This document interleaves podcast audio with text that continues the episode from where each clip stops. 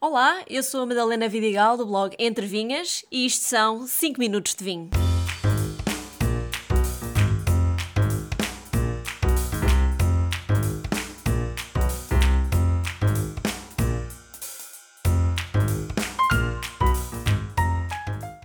É um fenómeno enológico muito curioso e com um nome especialmente bonito. Hoje vou explicar o que é o véu de flor. O vinho que abri hoje não tem véu de flor, mas é delicioso na mesma. É o Quinta de Sais Tinto, estágio prolongado 2015, da região do Dão, feito maioritariamente com vinhas velhas e também um pouco de Toriga Nacional e tinta roriz. É um vinho muito elegante, taninos muito suaves, alguns aromas a árvores de floresta. Já na boca tem ameixa preta desidratada e ginja que deixam um sabor longo no final. Muito bom mesmo. Recentemente fiz uma viagem a Jerez, em Espanha, para conhecer essa região de vinhos, onde o véu de flor é uma das maiores características. A propósito desta viagem, alguns ouvintes do podcast pediram para explicar melhor o que é isto do véu de flor e por que torna os vinhos tão especiais. A flor é uma levedura da família da Saccharomyces que se desenvolve espontaneamente, em maior ou menor medida, em todos os vinhos que se elabora na região de Jerez, com a uva Palomino Fino.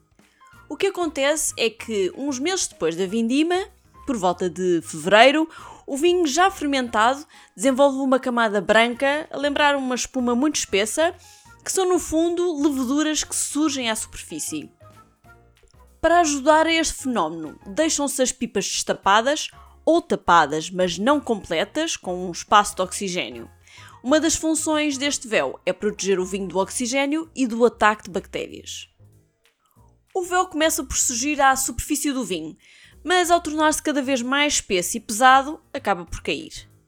Esta camada de leveduras desenvolve-se sobretudo em vinhos jovens e com baixo teor alcoólico, ocorrendo em depósitos mal atestados ou garrafas com excessiva camada de ar. Portanto, o contacto com o oxigênio é que proporciona o aparecimento da levedura.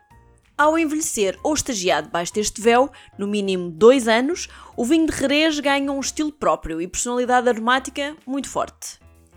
Este fenómeno foi descoberto e desenvolvido na região de vinhos de Jerez, a sul de Sevilha, e é por ele que estes vinhos são conhecidos. Está essencialmente associado a esta região por características climáticas e pela própria estrutura das adegas, que favorece o desenvolvimento da levedura. Mas no final de contas, em que é que isso afeta o vinho? Este método de envelhecimento aplica-se a um vinho tradicionalmente feito com casta branca, palomino fino, que é por si só pouco aromática, expressiva e com baixa acidez. O véu de flor não só protege o vinho de oxidar, porque impede qualquer contacto com o oxigênio e resulta num vinho muito claro, pálido, quase sem cor, mas também consome todo o açúcar residual existente, tornando um vinho extremamente seco.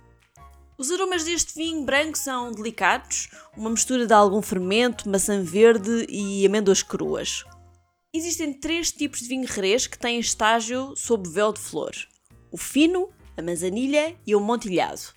Mas sobre vinhos de rerês posso dedicar um episódio inteirinho um dia lá mais para a frente. Em Portugal, não sendo um país com tradição neste método de envelhecimento, nem com condições para acontecer, já existem alguns produtores a fazer experiências de vinho sob véu de flor e com bons resultados. Podem procurá-los ou então podem ir até Jerez, que vinhos destes não vão faltar. Um brinde a todos e até ao próximo episódio.